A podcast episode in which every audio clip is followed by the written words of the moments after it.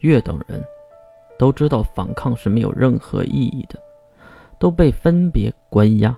顺便一说，西马一族的囚禁能力可是很强的，毕竟人家专门研究结界术。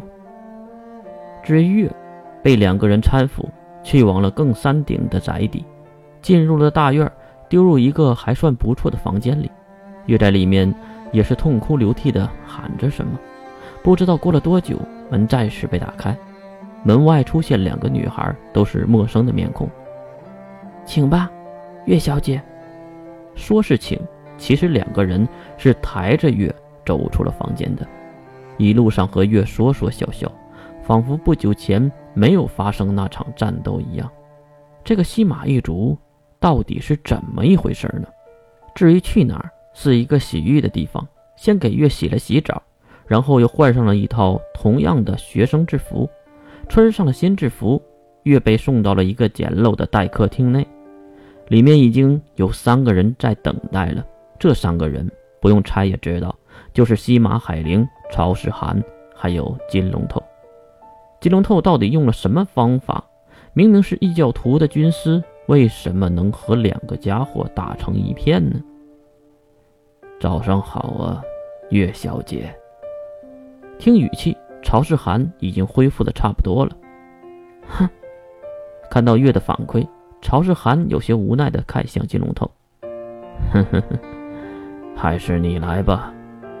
曹世涵直接放弃，让金龙头来和月对话。金龙头先是微微一笑，如此迷人的笑容，估计一般的女孩都会为之痴狂吧。可惜月是一个男的。呃，岳大人，岳小姐，岳同学，岳没有任何的回馈金龙头。金龙头也很是尴尬，看了一眼旁边的西马海灵，然后回头问道：“大人，你知道中英联合是因为什么吗？”听到这样的问题，月都笑了：“和我有什么关系？还是说，和你有什么关系？”听到这样的回复，拍着桌子突然站起来的海灵喊了起来：“火星发现了外星智慧生命攻击过的痕迹。”所以中英联合才会出现。二十年前火星的登陆计划和机器核心自我复制并消灭二十八军的计划，都是为了获得圣物而制定的。那我们不得已、不得已的怀疑，你是否和进化来临这个大灾难有关？所以我希望，不管因为什么，身为人类的你，应该说出。你所知道的一切，毕竟那是七十一条活生生的生命啊！月歪头看向西马海灵，和我有关系吗？西马海灵当然不会回答这个无聊的问题，而是在一旁拿出了早早就准备好的小箱子。你要这个对吧？啊！看向西马海灵拿出了那个箱子。月思考了好久，才想明白那是什么，应该是自己和西马泰斗要的那个东西。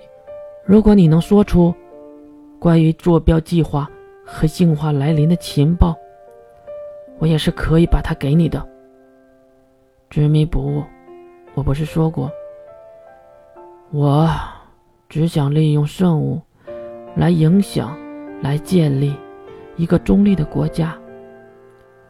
是一个可以容纳我们护神主的国家，为什么你听不懂呢？而且，越指向金龙头，这个男人应该什么都和你说了，对吧？为什么还要来问我呢？西马海灵当然要看向金龙头，金龙头那恶心人的演技马上上线儿。哎哎哎，我可是一个普通人，利用读心的超能力或者是魔法，就完全可以知道我在想什么。对吧？不是吗？